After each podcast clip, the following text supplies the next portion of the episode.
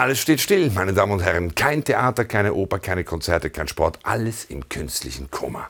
Alles? Nein. Ein Spektakel wurde jetzt in den USA als systemrelevant anerkannt und darf dort weiter aufgeführt werden. Wrestling. Ausgerechnet werden Sie jetzt sagen, da gibt es ja nun Körperkontakt ohne Ende, aber eben keinen echten. Und je länger man darüber nachdenkt, umso sympathischer wird einem dies Theater des Mackertums und der gespielten Leidenschaften samt Herumbrüllen, Beinstellen, an den Haaren ziehen und beißen, weil ist das nicht die Kunst der Stunde?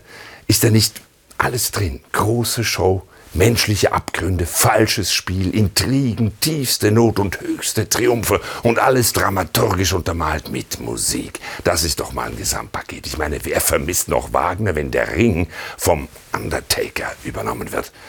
Sicher, da mag es für die Systemrelevanz relevant gewesen sein, dass Wrestling die Lieblingsshow von Donald Trump ist. Und ja, zugegeben, der Sieger steht auch hier schon vorher fest. Aber das ist doch genau wie im echten Leben. Der Unterschied ist nur, beim Wrestling gewinnt am Ende der Gute.